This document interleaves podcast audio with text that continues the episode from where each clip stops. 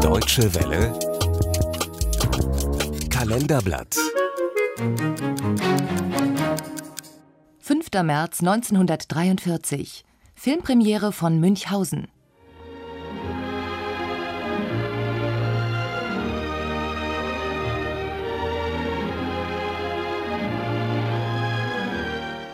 Während das nationalsozialistische Deutschland langsam in Schutt und Asche versinkt, wird am 5. März 1943 eines der ehrgeizigsten und aufwendigsten Filmprojekte der NS-Zeit uraufgeführt: Münchhausen. Ganz im Stil der US-amerikanischen Hollywood-Komödien erzählt der Film die fantastischen Abenteuer des Lügenbarons aus Bodenwerder. Seine Kinopremiere hat Münchhausen im Berliner Uferpalast, nur knapp vier Wochen nach Stalingrad.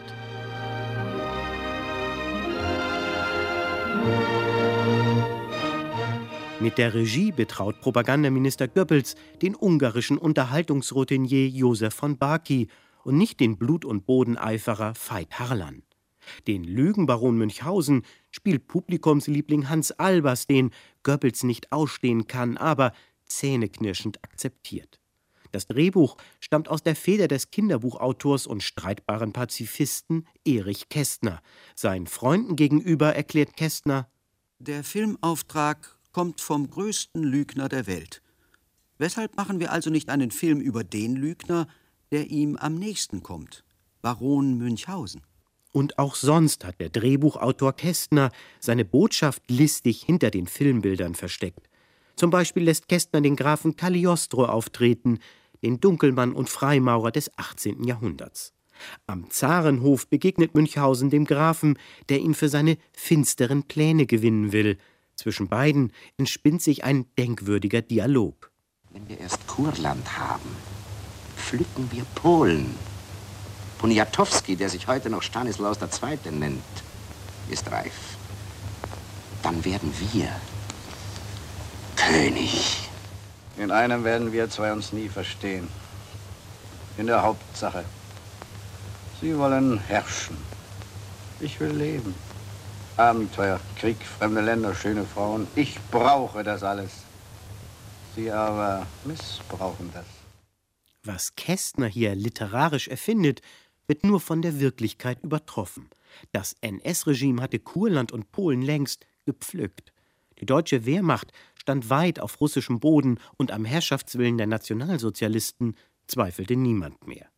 Bei seiner Filmpremiere hat Münchhausen einen Riesenerfolg und spielt weit über 25 Millionen Reichsmark ein. Kraft durch Freude steht auf dem Programm der deutschen Filmindustrie. Propagandaminister Goebbels liegt besonders viel an Münchhausen, dem Jubiläumsfilm zum 25. Geburtstag der Ufer. Aus Museen und Schlössern der Berliner Umgebung wurden Möbel und Gemälde, Meißner Porzellan, Gold- und Silberbestecke zusammengetragen, bewacht von SS-Männern, die als Statisten im Film auftreten. Der Kinostreifen bietet alles, was Goebbels und die Ufer haben wollen: packende Handlung, Spannung und spritzige Dialoge.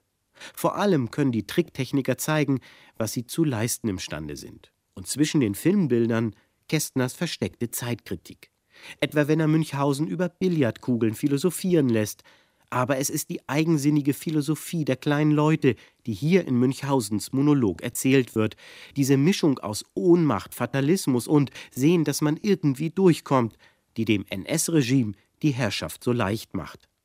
Du wirst jetzt dahin aufgeschickt und denkst dir in deinem kleinen Elfenbeingehirn, dort sei dein Ziel.